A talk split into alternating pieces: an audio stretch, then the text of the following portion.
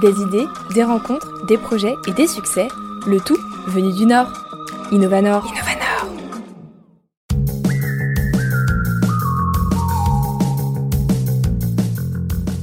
L'upcycling, voici la démarche qui a donné naissance à la virgule. Cette start-up lilloise vit aujourd'hui grâce à la passion de trois sportifs, Benoît, Mathias et Maxime. Tous les trois, ils se sont lancés dans une reconversion professionnelle pour faire vivre leur projet d'éco-bagagerie. Installés à Lille, c'est dans leurs locaux qu'ils m'ont accueilli pour découvrir leur univers sportif et engagé. Salut Benoît, comment tu vas? Ça va et toi? Bah Super, merci beaucoup de me recevoir euh, ici à Lille, dans les locaux de La Virgule.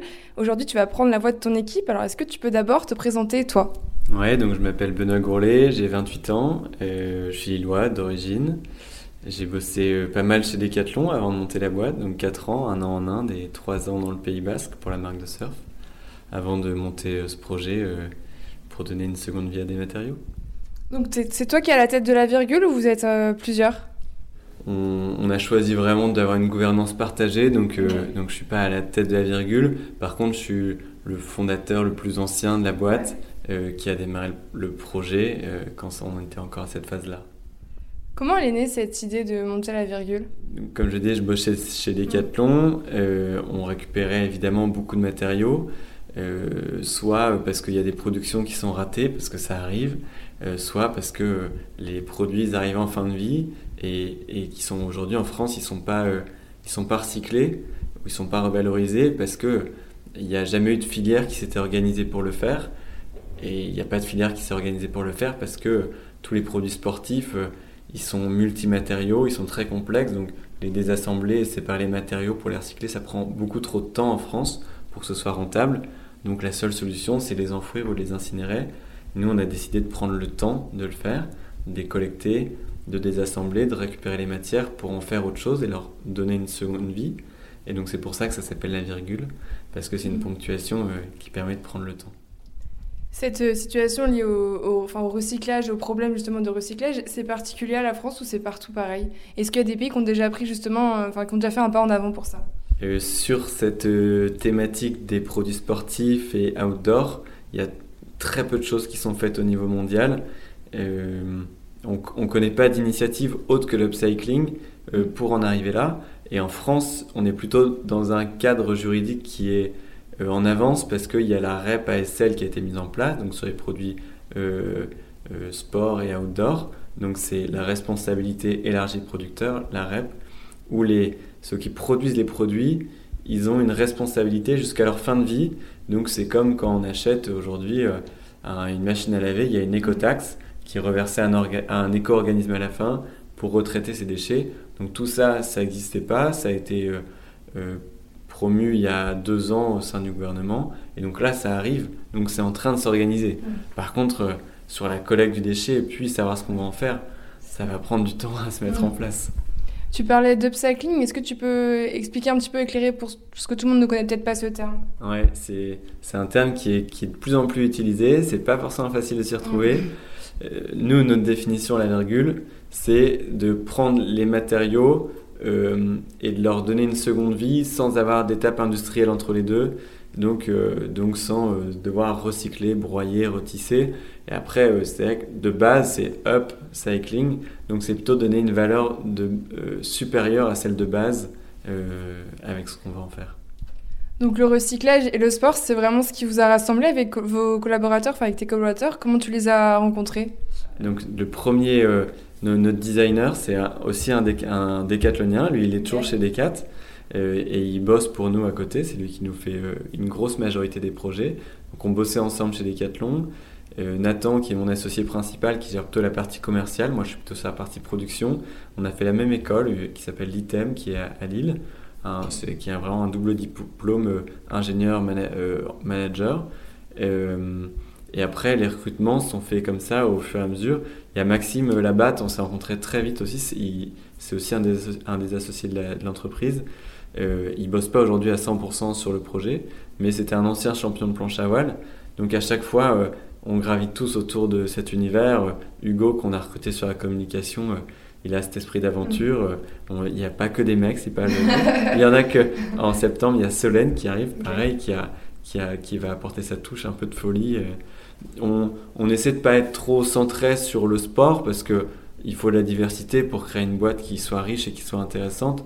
Donc, mais, mais ce qui nous rejoint plus, déjà, c'est la passion. Chacun est passionné sur quelque chose, et même si quelque chose de radicalement différent de l'autre, euh, voilà, il faut avoir l'envie quand même d'y aller. Justement, si tu devais donner les valeurs de la virgule, qu'est-ce que tu dirais?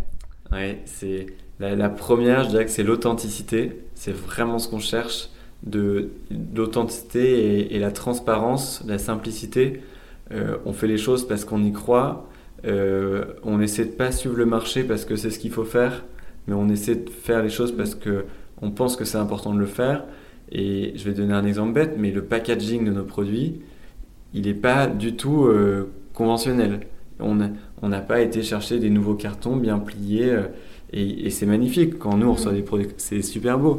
Et en même temps, il suffit d'aller dans, dans, les halls d'immeubles, dans les poubelles, c'est des amas de cartons qui ont servi une fois. Donc non, nous on préfère euh, soit prendre des cartons usagés, soit euh, trouver un papier craft euh, du coup avec un grammage bien plus léger et ça suffit pour nos produits.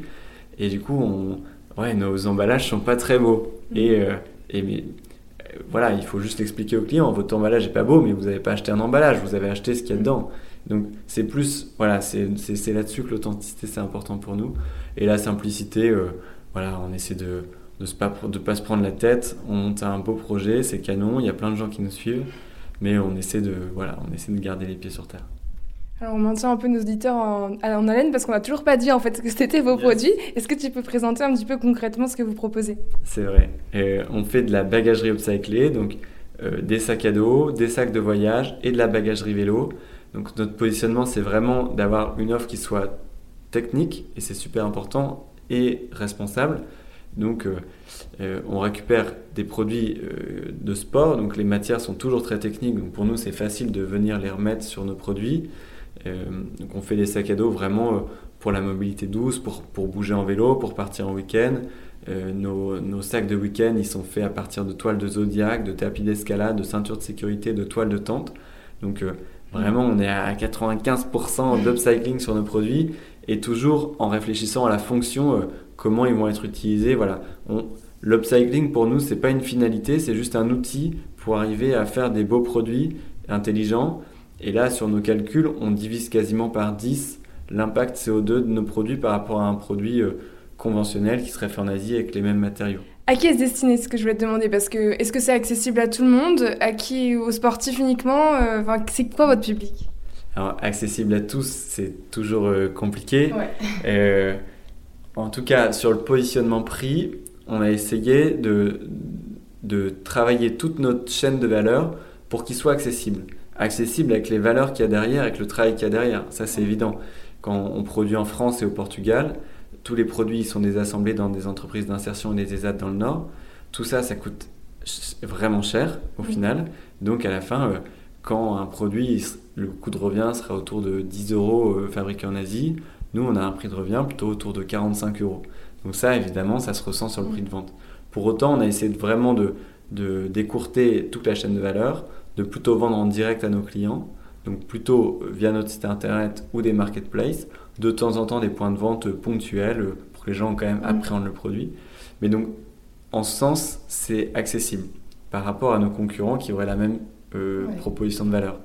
Et après, à qui vraiment ils sont destinés, c'est aux gens qui, bah, qui veulent simplement consommer responsable et qui ont conscience qu'on peut aujourd'hui euh, consommer différemment, euh, qui, mais pour autant qui n'ont pas envie de faire des compromis euh, trop forts sur la technicité, sur le confort, sur l'usage, sur le design de leurs produits.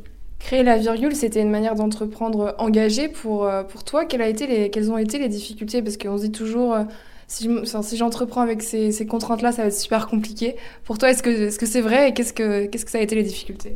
Euh, la première difficulté, euh, puisque c'était pas en sortie d'études, c'était, de, euh, de réduire mon train de vie, évidemment, quand tous les copains continuent à, plutôt augmenter. moi, de me dire, bah, je vais diviser mon salaire de plus que par deux pour commencer cette, entreprise. Donc ça, c'est peut-être la première difficulté. Mais une fois qu'on l'a passé et que c'est, qu'en fait on s'est juste aligné avec son salaire, tout va bien. la deuxième, c'est la solitude de l'entrepreneur au départ. Quand j'ai été presque un an et demi plus ou moins tout seul, pas tout de suite incubé, donc, donc un petit peu de solitude au début, et du coup le temps de mise en place du projet qui devenait long et, et un peu de découragement sur des moments. Et en fait, c'est c'est ce qui, je pense, fait la différence aujourd'hui entre plein de projets, c'est la persévérance qu'on peut y mettre, à quel point on y croit. Là, on y croit vraiment, donc on a persévéré, et aujourd'hui, on est, on est cinq, euh, et c'est canon. Et là, c'est plus facile, et les problèmes, quand ils arrivent, on les appréhende avec, euh, en équipe. Mm. Et déjà, ça, ça, ça, change tout. C'est ça qui est cool.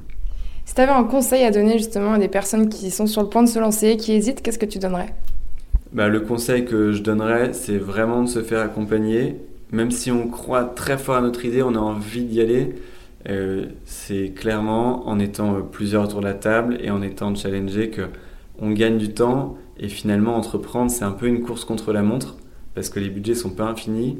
Et, euh, et du coup, plus vite on est challengé, plus vite on arrive au bon business model, à une belle proposition de valeur, et plus on a la chance d'avoir une entreprise qui, a, qui peut réussir.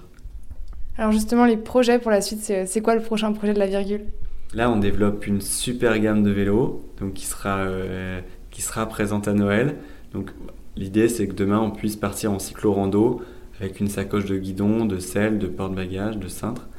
Euh, tout ça upcyclé et vraiment très technique. Donc, euh, donc là-dessus, on, bosse d'arrache-pied sur ces produits-là et des belles collaborations avec des marques françaises de l'océan et de la montagne. Comme nous, on est à Lille, euh, voilà, c'est un peu moins outdoor, mais on, on, va faire ces collabs avec des belles marques qui vont, euh, bah, qui vont euh, pour proposer justement des, des, sacs encore complètement différents, sur des terrains de jeu encore complètement différents, et montrer que l'upcycling, ça ne se cantonne pas à un usage urbain ou, ou à du, du do-it-yourself. On peut avoir des propositions de valeur qui sont extrêmement techniques, extrêmement désirables, et c'est ça qu'on veut montrer. Génial, ben on vous souhaite beaucoup de réussite alors dans ces futurs projets. Merci beaucoup Benoît et puis bah, à très vite. Merci beaucoup, bonne journée. Pour retrouver l'univers de la virgule, direction leur site internet ainsi que les réseaux sociaux sous le nom de lavirgule.eco. Et pour retrouver l'ensemble de mes rencontres Innovanor, n'hésitez pas à nous rejoindre sur le compte Instagram innova-nord. Merci pour votre écoute et on se dit à très bientôt pour un nouvel épisode d'Innovanor sur RPL Radio.